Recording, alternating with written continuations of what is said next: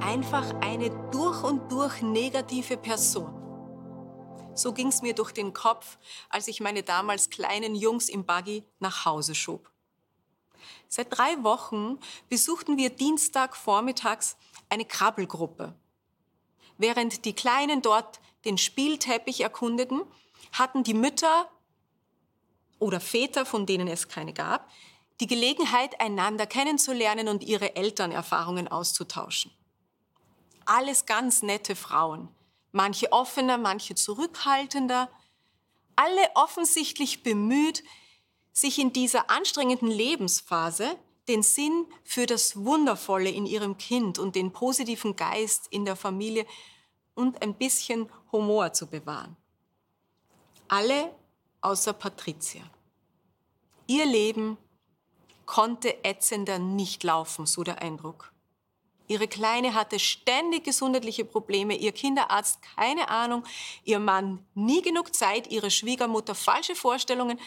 Wenn Patricia den Mund aufmachte, dann hörte man sie klagen oder kritisieren. Ich mochte ihre Ausstrahlung nicht. Merken Sie es?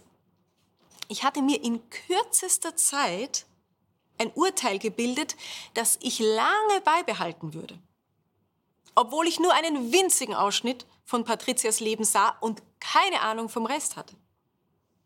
Damals kannte ich auch die Geschichte vom sagenhaften Baum noch nicht. Die geht so. Ein Mann hatte vier Söhne. Schon in ihrer Kindheit erzählte er ihnen von einem besonderen Baum, der auf der anderen Seite des Berges auf einer großen Wiese stand. Jetzt könnten Sie ihn nicht sehen, aber an seinem 18. Geburtstag dürfe jeder von Ihnen allein auf Wanderschaft gehen und das geheimnisvolle Gewächs aufsuchen.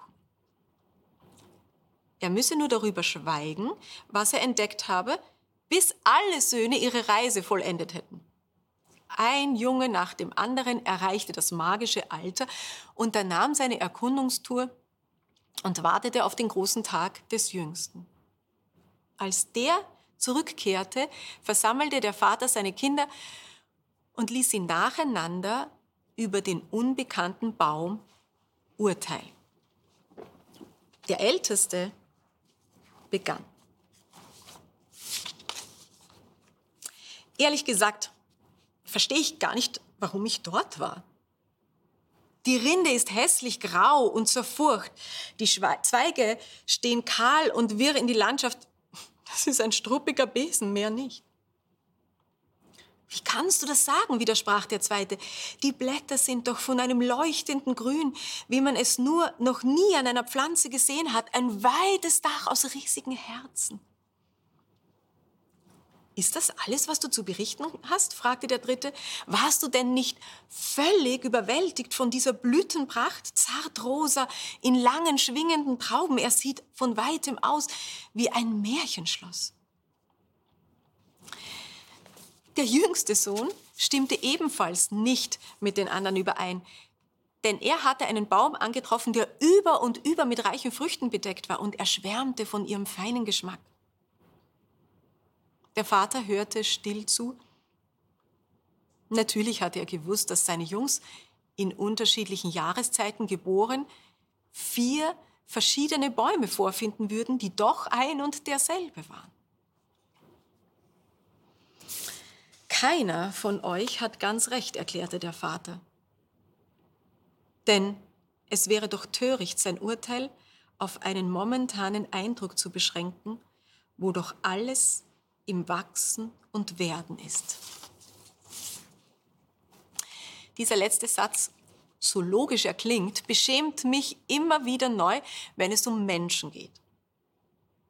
Es ist töricht, sein Urteil auf einen Eindruck zu beschränken, wo doch alles im Wachsen und Werden ist. Ja, wenn etwas auf dieser Welt ständig in Entwicklung ist, dann ist es doch ein Menschenleben eine Menschenseele.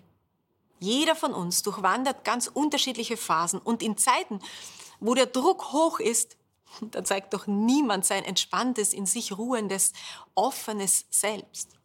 Ich meine, würden Sie mich nur miterleben, wenn ich gerade durch eine Krise gehe, Sie würden mich für höchst labil und unsympathisch halten. Aber genau das habe ich gemacht. Ich habe Patrizias Persönlichkeitsbaum mitten im bitteren Winter kennengelernt und mir ein Urteil gebildet, bevor ich überhaupt Blüten oder Früchte entdecken konnte. Dieses Baumbeispiel trifft noch aus einem weiteren Grund genau ins Schwarze. Denn wie viel Saft und Kraft eine Pflanze hat, hängt doch direkt von den Bodenbedingungen ab. Das ist keine überragende wissenschaftliche Erkenntnis, das erschließt sich jedem Hobbygärtner.